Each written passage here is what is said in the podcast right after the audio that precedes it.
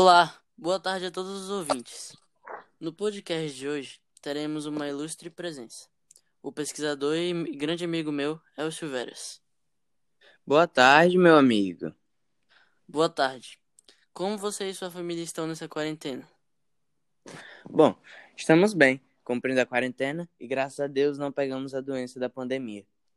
Graças a Deus. Quantos anos você tem mesmo?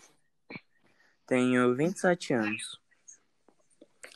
É, bom, hoje abordaremos um tema bastante discutido: as áreas de risco no Brasil, mais, especific, mais especificamente sobre ocupações em áreas de mineração. Bom, para começarmos a falar sobre esse assunto, devemos começar pelo básico. As áreas de risco são onde é recomendada a não construção de instalações ou casas, pois há uma grande exposição a desastres naturais. Isso.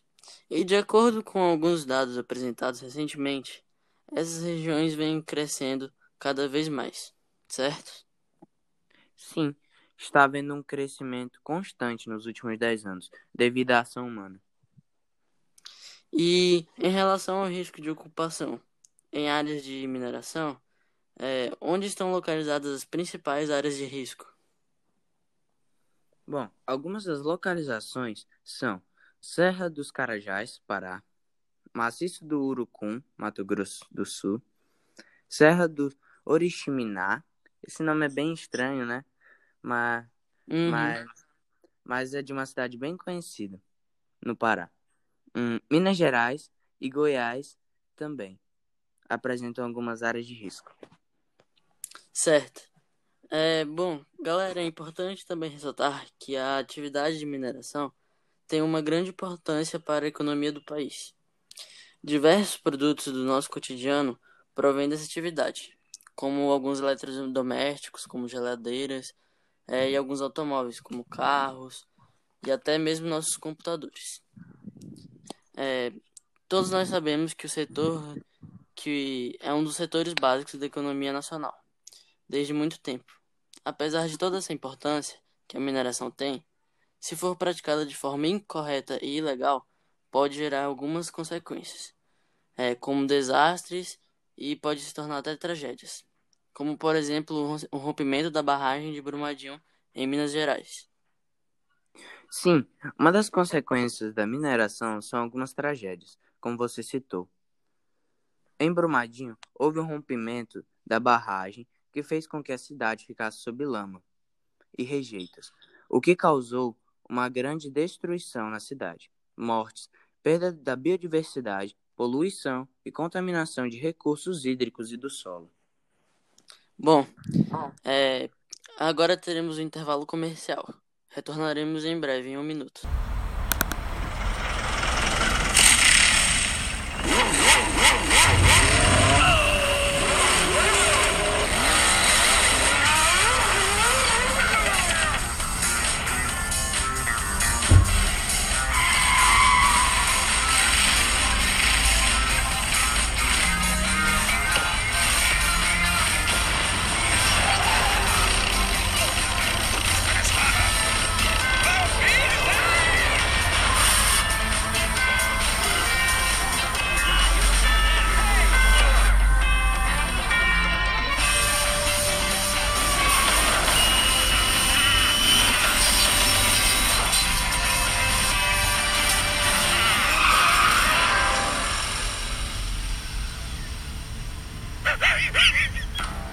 Novo Peugeot 208. Dentro dele é outro mundo. Peugeot. Estamos de volta, galera. Bom, e retornando ao assunto, é, houve também um rompimento da barragem de Fundão, em Minas Gerais, em 2015. É, ambas as tragédias em Minas Gerais, uma em 2015 e outra em 2019. Quais as consequências dessas tragédias? Além de uma grande perda de biodiversidade, afeta a economia e a vista das pessoas que moravam nessas cidades, que eram áreas de risco, pois se localizavam muito próximos às barragens. É, além dessas terríveis tragédias nessas áreas de riscos, É, em Minas Gerais, há diversas áreas de risco, é, pelo Brasil também. Quais as causas dessas áreas de risco pelo Brasil? A causa das áreas de risco em relação à ocupação em áreas de mineração podem ser empresas mineradoras se situarem em locais muito próximos às cidades e, portanto, gerar um certo perigo à população. Falta de fiscalização por parte dos órgãos responsáveis, falta de comunicação do governo, onde o governo pode não informar que aquela região é uma área de mineração. Sim, é, e além do rompimento de barragens, também pode causar contaminação de rios, que afetam de forma indireta a vida de quem mora lá. Ou seja, afeta essas áreas de risco também. Galera, eu gostaria de agradecer a quem está ouvindo até agora. E esse foi o nosso podcast de hoje. Gostaria de agradecer a todo mundo que está ouvindo até agora e pela presença do meu ilustre amigo Wilson. Hum, o prazer foi todo meu. Valeu aí, galera, que nos acompanhe. Bom, galera, agora vamos ter uma, uma troca de ideias aqui.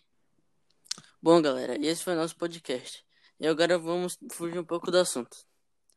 É, Wilson, o que você acha que vai acontecer após a quarentena? Você acha que vai sair logo os remédios? Você acha que vai demorar muito?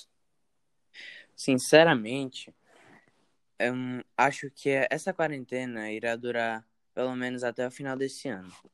Porque uma vacina não não não fica pronta em um ano, ainda mais às pressas do jeito que estamos levando. Sim, é verdade isso. É... E a nossa vida muda muito, né? Quando a gente está em quarentena, a gente fica mais em casa, presta mais atenção na família, rever nossos conceitos, entre outras coisas. É... E o que, que você acha sobre o seu futuro como pesquisador? Você vai estudar hum. sobre o que no futuro? Hum, verdade. Hum, em relação da minha família, como antes eu vivia viajando e quase não tinha tempo para, para eles. Hum, agora já posso ver mais eles. Antes eu via eles três vezes por semana ou algo do tipo, porque uhum. tem muitas viagens e muitas coisas para explorar. Hum, e isso me deixa com que eu não tenha muita. muita. Muito tempo com a sua família. Muito tempo com a minha família. Sim, eu entendo. É, eu também não tenho muito tempo com a minha família. Porém, nessa quarentena. E o que você acha sobre as escolas? Você acha que retornarão em breve ou demoraram, demoraram um pouco mais de tempo para voltar? Pois eh, nas Bom, escolas há uma grande aglomeração também. É. Bom, um, ouvi falar que algumas escolas já querem abrir em agosto, mas eu não concordo com isso ainda. Ainda mais que estamos. O nosso estado, pelo menos, está no pico da, está no pico da pandemia. Porque foi o último estado a chegar à pandemia e será o último a passar também, enquanto não, enquanto não chegarem as vacinas. Sim, é verdade. O Brasil está cada vez mais crescendo com, seus com o número de casos. É, o que, que você acha que a gente deve fazer para diminuir o número de casos aqui no Brasil? Bom, ficar em casa. Mas como todo mundo já está fazendo, né? Mas sim, porém, sim. Não, porém não se precavendo, como o uso de máscaras, Hum, tendo eu acho que aqui no Brasil tem muita gente que não, que não liga muito para a quarentena e, e infelizmente acaba contaminando muitas pessoas.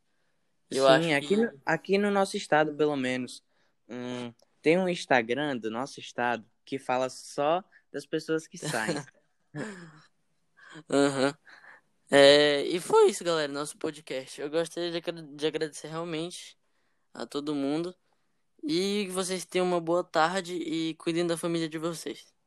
Não percam o próximo episódio. Boa tarde. Valeu. Falou.